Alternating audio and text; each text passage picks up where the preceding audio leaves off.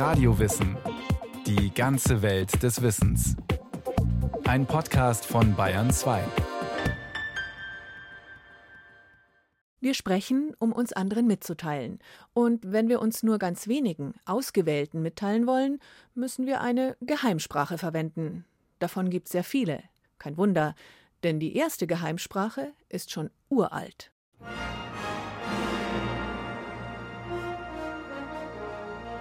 Wir schreiben das Jahr 404 vor Christus. Der Peloponnesische Krieg steht kurz vor dem Ende. Den Spartanern ist der Sieg über die Athener nicht mehr zu nehmen. Nun planen die Perser, die Situation auszunutzen und bereiten einen Angriff vor. Doch der spartanische Heerführer Lysander erfährt rechtzeitig davon, weil ihm die Regierungsbeamten aus der Heimat eine verschlüsselte Botschaft zukommen lassen. Dem Lysander selbst schickten sie eine sogenannte Skytale mit dem Befehl zur Umkehr. Berichtet der griechische Schriftsteller Plutarch und erklärt. Mit der Skytale hatte es folgende Bewandtnis. Wenn die Ephoren einen Admiral oder General aussenden, so lassen sie zwei runde Stäbe von einer bis aufs genaueste gleichen Länge und Dicke anfertigen. Den einen behalten sie selbst, den anderen geben sie dem Abgehenden. Diese Stäbe nennt man Skytalen.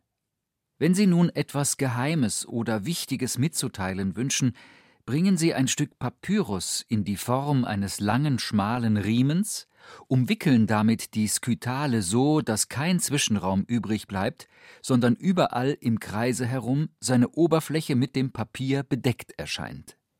Auf diesen spiralförmig gewickelten Papyrus, so Plutarch, schrieb man dann die geheime Botschaft. Zeile für Zeile, quer über die Wicklungen, immer über die gesamte Stablänge. Anschließend wurde der Papyrus abgewickelt und, ohne den Stab, an den Feldherrn geschickt. Der Empfänger ist nun außerstande, den Inhalt zu lesen, da die Buchstaben gar keinen Zusammenhang haben, sondern auseinandergerissen sind. Aber jetzt nimmt er seine eigene Skytale und zieht das Stück Papier rings an derselben auf, sodass die Windung wieder in die gleichmäßige Ordnung kommt, das zweite sich an das erste anschließt und hierdurch das Auge imstande ist, das Zusammengehörige aufzufinden. Plutarch schrieb diese Zeilen rund 500 Jahre nach den Ereignissen. Ob die Skytalen in Sparta also wirklich die beschriebene Funktion von Geheimbotschaften hatten, ist keineswegs sicher. Bei anderen Autoren wird das Wort Skytale als Synonym für Botschaft verwendet. Doch man kann davon ausgehen, schon in der Antike gab es das Bedürfnis, Nachrichten vor Unbefugten zu verschlüsseln. Die Kryptologie ist wahrscheinlich genauso alt wie die Menschheit selbst, erklärt die Museumspädagogin Carola Dahlke. Sie ist am Deutschen Museum in München als Kuratorin für den Bereich Kryptologie zuständig also die Lehre vom Verschlüsseln und Entschlüsseln von Nachrichten. Und sie kennt noch mehr Beispiele dafür, wie man in der Antike versuchte, Informationen zu verbergen. Da gibt es zum Beispiel die Schriften von einem sogenannten Aeneas Tacticus, 400 vor Christus. Der hat ein Pergament hinterlassen über die Belagerung von Städten. Und da gibt es zum Beispiel die Möglichkeit, dass man Wörter auf Metallscheiben schreibt mit einer Schnur. Für das Deutsche Museum hat Carola Dahlke eine solche Metallscheibe anfertigen lassen. Sie ist etwa so groß wie ein Handteller. Am Rand sind ringsum Löcher gebohrt, insgesamt 26 Stück. Jedes Loch steht dabei für einen Buchstaben, die allerdings nicht eingezeichnet sind. Nur der Sender und der Empfänger kannten die Zuordnung. Also das ist jetzt hier diese Scheibe mit den Löchern, wie sie Aeneas Tacticus sich vorgestellt hat und sieht ja aus auch wie eine schöne Gürtelschnalle. Also wenn man jetzt nicht weiß, dass da ein verschlüsselter Text drauf wäre, dann würde man das nicht ahnen. Und man kann jetzt da also durch dieses Fädeln sich ein Wort überlegen, was man vielleicht senden möchte, was ganz wichtig ist. Zum Beispiel hat man vielleicht in der belagerten Stadt ein Essensproblem und schreibt mehr Essen zum Beispiel drauf. Und zwar, indem man die Schnur Buchstabe für Buchstabe durch die zugehörigen Löcher fädelt. Erst durch das M, dann das E, das H, das R und so weiter. Und der Empfänger hat die gleiche Scheibe, hat aber auch bei jedem Loch die Information, welcher Buchstabe es ist. Und wenn er jetzt die Schnur ausfädelt, erhält er rückwärts die Geheimbotschaft. Es gab auch so ganz skurrile Dinge, dass man einem Sklaven, in der Antike gab es das noch, den Kopf kahl geschoren hat, dann die Nachricht auf die Kopfhaut geschrieben hat, gewartet hat, bis die Haare wieder gewachsen sind, ihn dann irgendwo hingeschickt hat und dann wurde er wieder rasiert. Das ist sicher das kryptografische Verfahren mit der schlechtesten Performance überhaupt. Aber es wurde jedenfalls so darüber berichtet, dass es mehrfach angewandt wurde. Das heißt, manchmal hat es auch funktioniert. Erzählt der Mathematiker Professor Albrecht Beutelspacher, Verfasser eines viel gelesenen Lehrwerks über Kryptologie. Darin erfährt man zum Beispiel, dass in der Antike drei verschiedene Arten von Verschlüsselungsverfahren existierten. Erstens die Transposition, bei der, wie im Fall des Kytale, die Buchstaben eines Textes gründlich durcheinandergewirbelt werden. Zweitens die Steganographie, bei der für Außenstehende nicht erkennbar ist, dass es sich um eine Botschaft handelt, wie im Fall der Gürtelschnalle oder des Sklavenkopfes.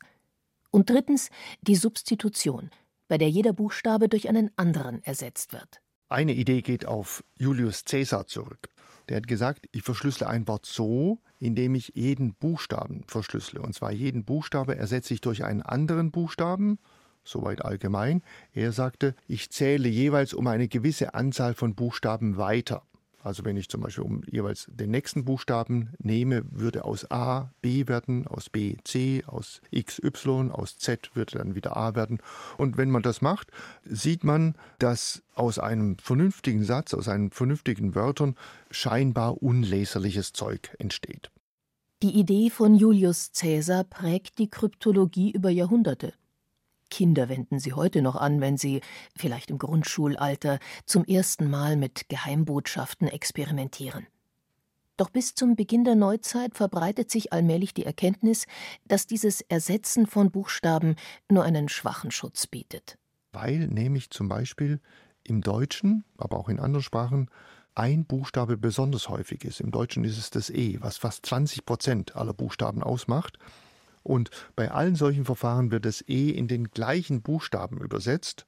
Das heißt, ich muss nur nach dem häufigsten Buchstaben suchen und dann habe ich schon das E entschlüsselt. Und bei einfachen Verfahren habe ich dann fast alles entschlüsselt. Das war der Beginn, wo man nicht mehr einen Buchstaben durch einen anderen ersetzt hat, sondern durch ganz viele verschiedene. Das war ungefähr 1490. allgemein muss man sagen, dass so dieser Beginn dieser Neuzeit, dieser frühen Neuzeit um 1500, da entstanden eben diese diplomatischen Beziehungen, da stand das Postwesen, da hat die Menschheit begonnen, Bücher zu drucken. Da wurde Information plötzlich etwas, was allen zugänglich war. Also wurde auch die Wichtigkeit, dass man etwas verschlüsselt, dass man es aufschreibt und verschlüsselt, die wurde so viel größer als vorher, dass sich da einfach unglaublich viel getan hat. Zur erfolgreichsten Verschlüsselungsmethode der Neuzeit wird bald die sogenannte Vigenère-Chiffre, benannt nach Blaise de Vigenère, einem französischen Diplomaten des 16. Jahrhunderts, der in Rom mit der Kryptologie in Kontakt kommt. Diese Methode beruht auf einem Schlüsselwort, das nur dem Sender und dem Empfänger bekannt ist. Dieses Wort wird an den zu verschlüsselnden Text angelegt und zwar so oft, bis die ganze Länge des Textes abgedeckt ist, erklärt Carola Dahlke. Also wenn wir jetzt ein Schlüsselwort nehmen, zum Beispiel Eule, dann schreiben wir unter den Geheimtext, den ich jetzt beschreiben will, lieber Freund, ja, schreibe ich jetzt unter das L, also das E. Dann unter das I von lieber schreibe ich dann das U von der Eule. Unter das E schreibe ich dann das L und so weiter. Also das wirklich Eule, Eule, Eule, Eule schreibe ich so unter diesen Geheimtext drunter. So entstehen Buchstabenpaare, der Originalbuchstabe des Geheimtextes und der zugeordnete Buchstabe des Schlüsselwortes. Mit diesen Paaren geht es nun zum Herzstück der Vigenère-Chiffre.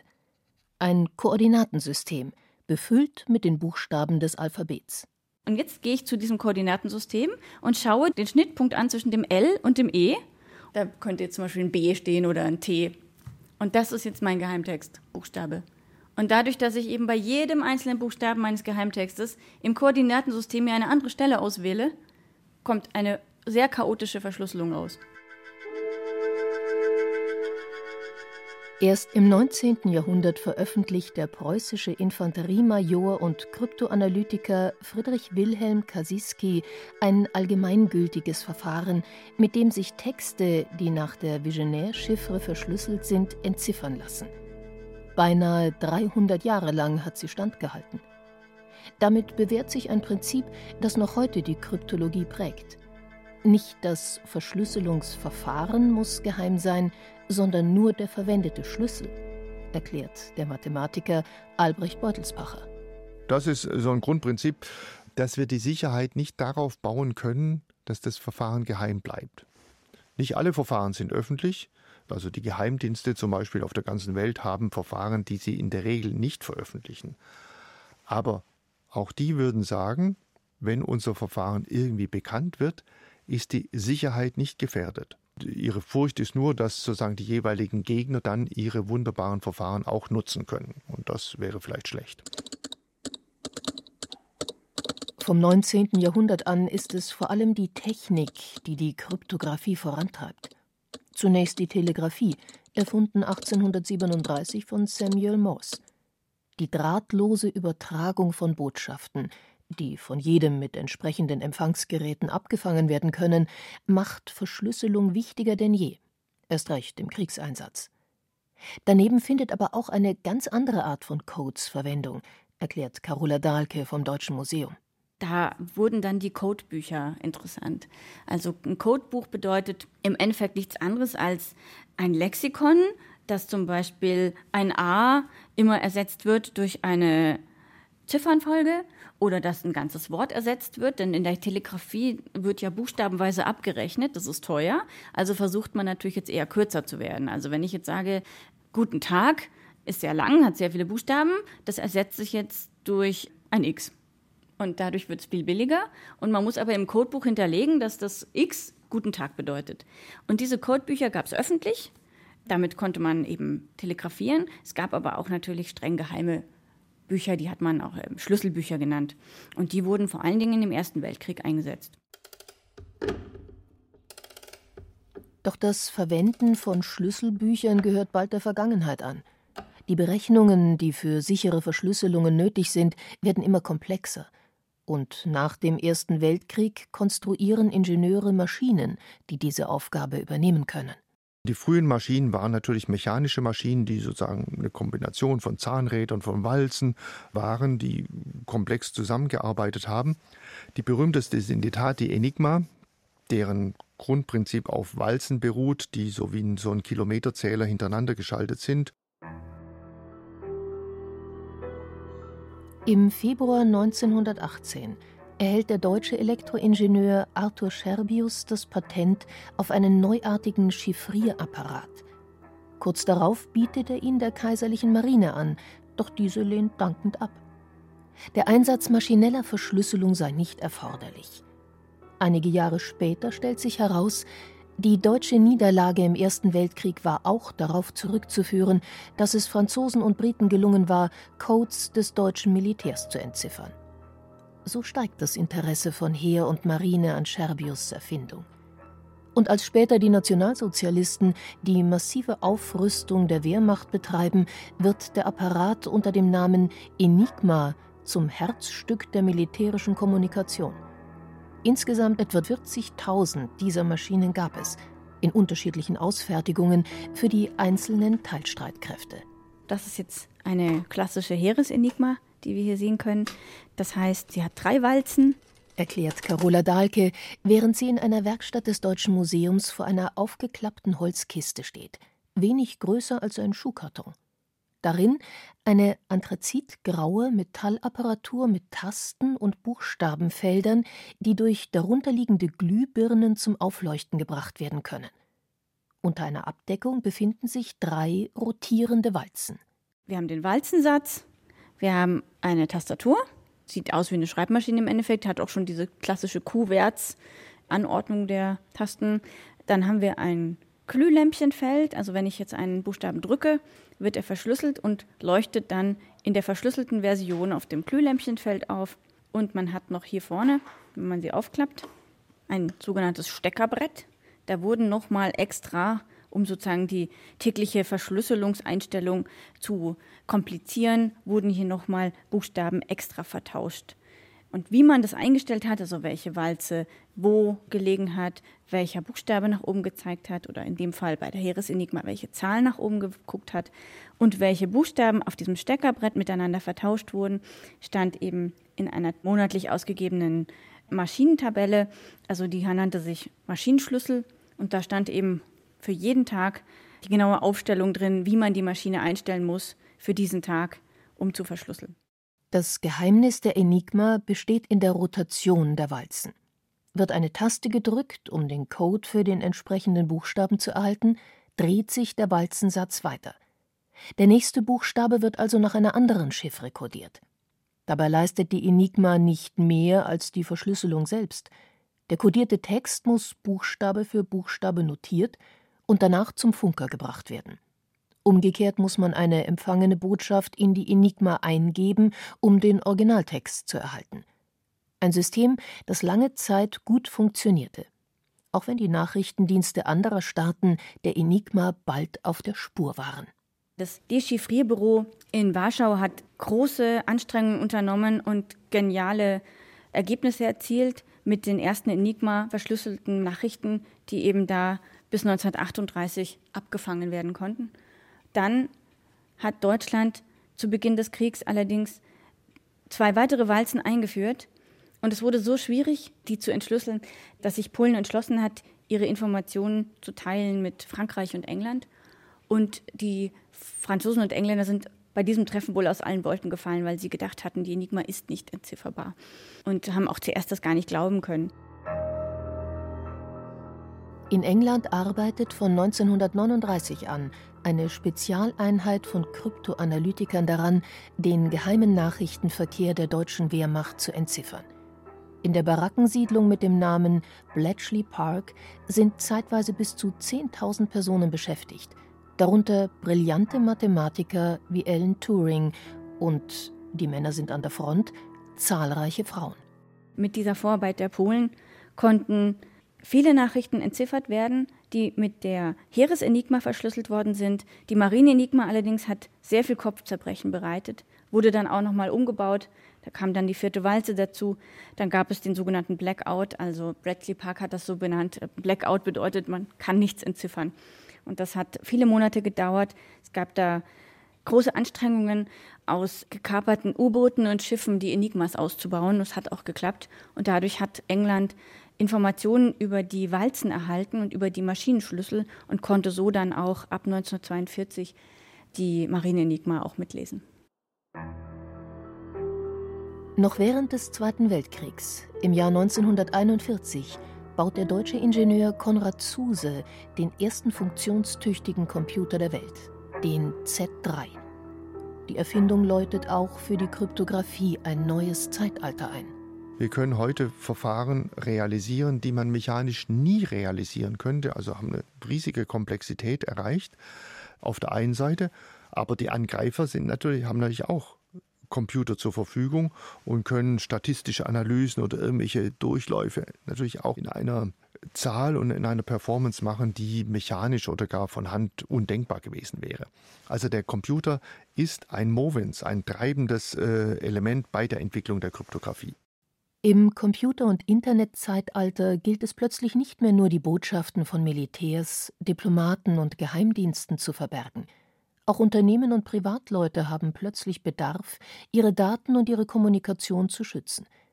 In den 70er Jahren wird dazu bei IBM der Data Encryption Standard entwickelt, kurz DES.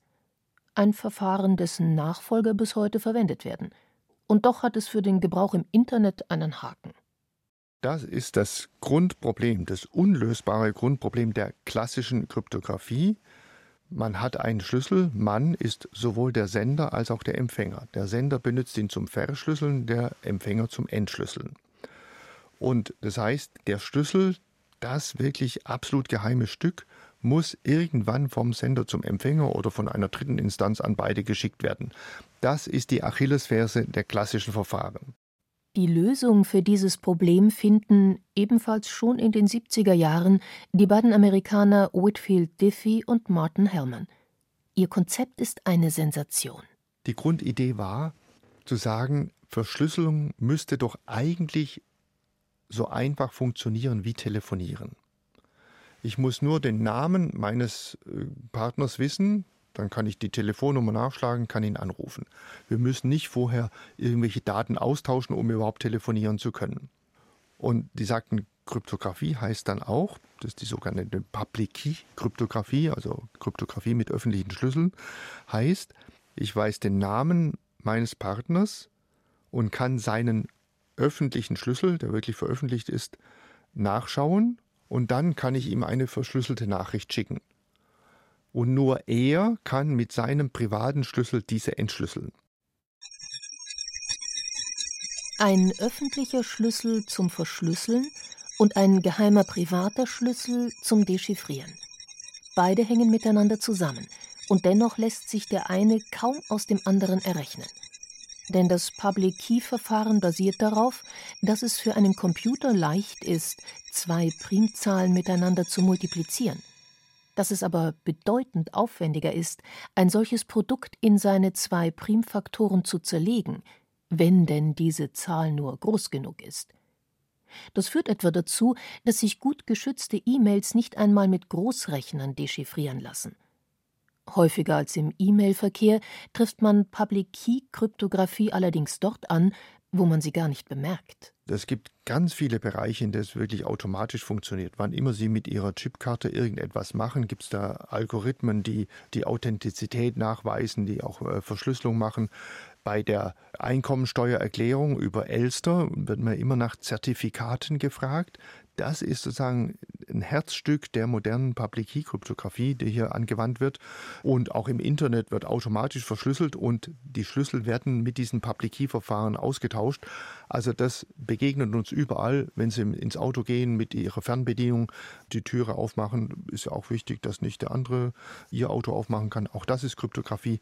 Gibt es an ganz, ganz vielen Stellen verborgen und deswegen funktioniert es auch so gut. Wie lange Public-Key-Verfahren noch sicher sein werden, das ist kaum abzusehen. Schon morgen könnte ein genialer Mathematiker ein Verfahren ersinnen, mit dem sich Primfaktoren viel einfacher errechnen lassen als bisher. Und sogenannte Quantencomputer, die sich bereits in der Entwicklung befinden, werden im Faktorisieren viel besser sein als heutige Systeme. Doch die Geschichte der Kryptographie zeigt auch, für jedes geknackte Verfahren hat sich stets ein besseres gefunden.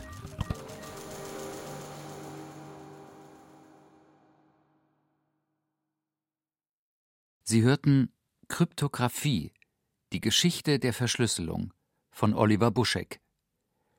Es sprachen Julia Fischer und Christian Schuler. Regie hatte Rainer Schaller. Technik Roland Böhm. Redaktion Nicole Ruchlack. Das war eine weitere Episode unseres Radiowissen Podcast.